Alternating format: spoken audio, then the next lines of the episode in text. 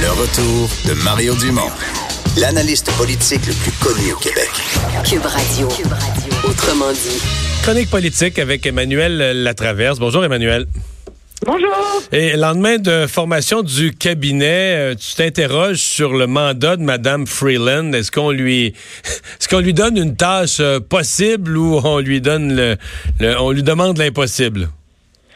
Ben, écoutez, c'est comme à regarder l'ampleur de ses responsabilités. Je veux pas être injuste, mais on a l'impression que c'est elle est quoi, elle est première ministre à la place du premier ministre. Là. Je veux dire, elle est, elle est super ministre de tout. Alors, elle est, elle est ministre des Affaires intergouvernementales, avec la priorité de l'unité nationale, gérer la colère dans l'Ouest, etc. Responsable des relations avec les États-Unis et la conclusion de l'accord de l'ALENA. Alors là, on se dit, OK, comment ça va fonctionner ça dans la vie? C'est qui, donc, dans ce ministre, dans ce gouvernement, c'est qui qui va être responsable de l'avancement du pipeline Trans Mountain? Est-ce que c'est elle, parce que ça touche aux affaires intergouvernementales, puis à l'Ouest, puis à l'unité nationale, ou ça va être finalement le ministre des Ressources naturelles? Que le ministre des Ressources naturelles, il va juste être son junior, ou c'est elle qui va avoir toute la responsabilité? Du côté de Québec, elle connaît pas grand monde, elle a pas de réseau au Québec, donc là, c'est Pablo Rodriguez qui va être en charge de ça.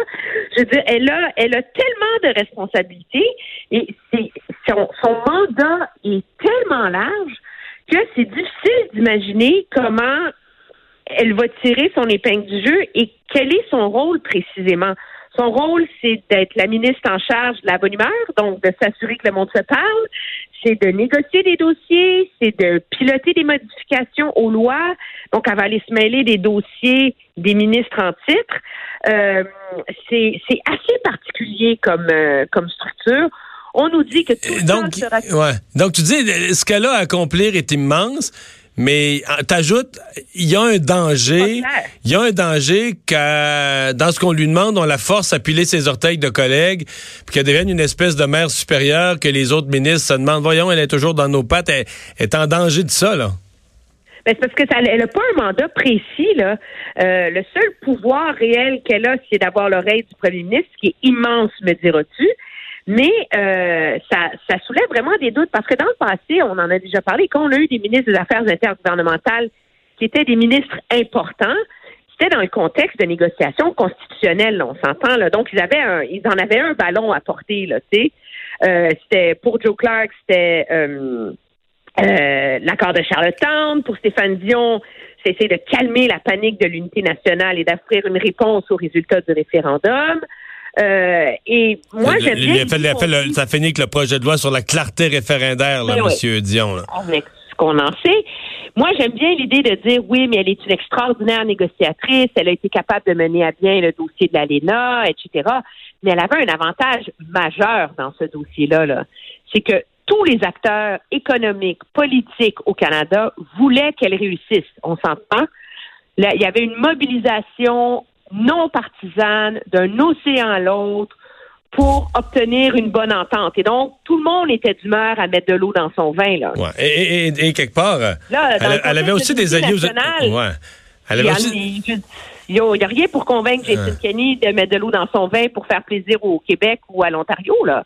Je veux dire, c'est, c'est elle, elle a des gouvernements provinciaux qui tirent sur la couverture et qui priorisent les intérêts de leur propre pays. Ils n'ont aucune raison, de leur propre province, il n'y a aucune raison pour eux, soudainement, là, parce qu'elle est là, euh, de, mettre l'intérêt suprême et supérieur du pays avant leurs propres intérêts. Là.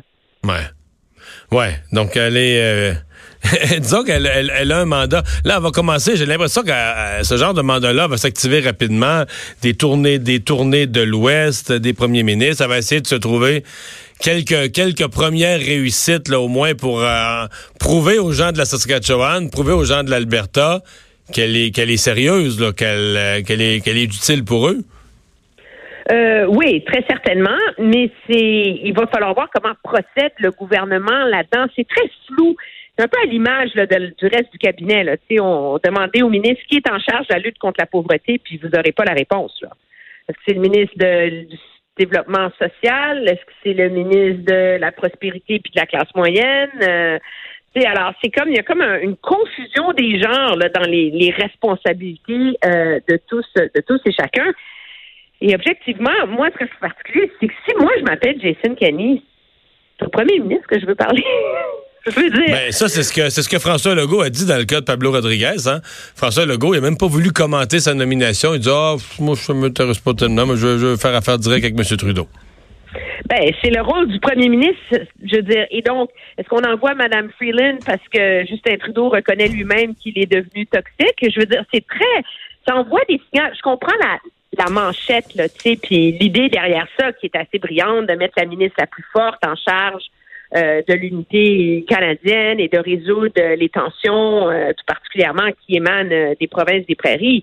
Mais avant de pouvoir vraiment dire là, que c'est un coup de génie, moi j'ai hâte de lire la lettre de mandat et les lettres de mandat des autres ministres là, pour essayer de, de comprendre comment va fonctionner ce gouvernement-là, parce qu'en le regardant en ce moment, et en, l'analysant, on a davantage l'impression qu'on s'imagine que tout ça va se faire par osmose. Là. Euh, pression donc qui lève d'un peu partout là hier encore plus aujourd'hui pour une intervention dans le dossier de la grève du CN. Oui, et ça, c'est un premier test majeur et assez grave, là, je pense, pour le gouvernement Trudeau. En trois jours, on est passé dans une situation d'urgence économique et on s'entend que dans 48 heures, on va être rendu dans une urgence nationale. Euh, quand le Québec dit qu'il y, a à peine cinq jours de réserve de propane, avec les conséquences majeures que ça a sur les producteurs pour, tu sais, un, un producteur, est-ce qu'il fait chauffer son poulailler pour que ses poulets restent en vie ou comme le propane est rationné, il fait, il sauve sa récolte en faisant sécher son grain là. Je veux dire, c'est une question euh, de surtout économique pour des milliers euh, d'agriculteurs au pays. C'est une question euh, c'est des millions de dollars en termes de transport de pétrole dans l'Ouest. Il y a des flottes de véhicules au complet qui fonctionnent maintenant au propane les flottes de véhicules qui fonctionnent au propane, les hôpitaux, etc. Et là, le problème qu'on a, c'est qu'on est dans une situation où il n'y en a pas de Parlement. Le gouvernement, il voudrait se lever demain matin et déposer une loi spéciale. Là. Il ne peut pas le faire demain matin. Là. Il faudrait, faudrait, faudrait, faudrait, faire une, une session d'urgence, élire un président d'urgence, partir la Chambre comme d'urgence. là. Ben, il faudrait partir la Chambre d'urgence. Et on est jeudi, je te rappellerai aujourd'hui. là. Alors, la marge de manœuvre pour agir pour le gouvernement, on s'entend qu'elle est, elle est extrêmement mince. Là. Euh, parce que rendu à lundi, euh, on va être vraiment dans une situation de crise nationale. Là. Alors, qu'est-ce que va faire le gouvernement? On entend en ce moment le discours très euh, conciliant du ministre euh, Marc Garneau qui dit on est en contact avec les partis. Je suis pas mal certaine qu'en privé au téléphone, c'est beaucoup plus raide que ça. Le gouvernement croit pouvoir convaincre tous et chacun de s'entendre. De négocier. Parce que la dernière chose qu'il veut, c'est commencer son deuxième mandat avec une loi spéciale. Ben, à suivre. Merci, Emmanuel. Très bien, au revoir. Au revoir. Euh, et Vincent, donc aujourd'hui, c'était la commission parlementaire sur les fuites chez Desjardins. Oui, grosse journée pour Guy Cormier, le PDG de Desjardins, qui a été quand même questionné de toutes parts aujourd'hui sur le dossier de la grande fuite chez Desjardins. Il disait que lui, de son côté, ben, on fait face à un fléau mondial. Alors, il y en a qui veulent me faire porter le bonnet d'âne, mais euh, ça a été un réveil brutal pour plusieurs et ce n'est pas seulement Desjardins. Propose entre ben, autres que... Fléau mondial, oui, mais négligence locale. Oui, surtout qu'ils ont n'est pas le premier, ben justement, c'est les, premiers auraient dû être un avertissement. Euh, souhaite l'instauration d'un système canadien d'identité numérique. Alors, met ça un petit peu sur le dos du gouvernement euh, pour euh, faire des changements. Merci.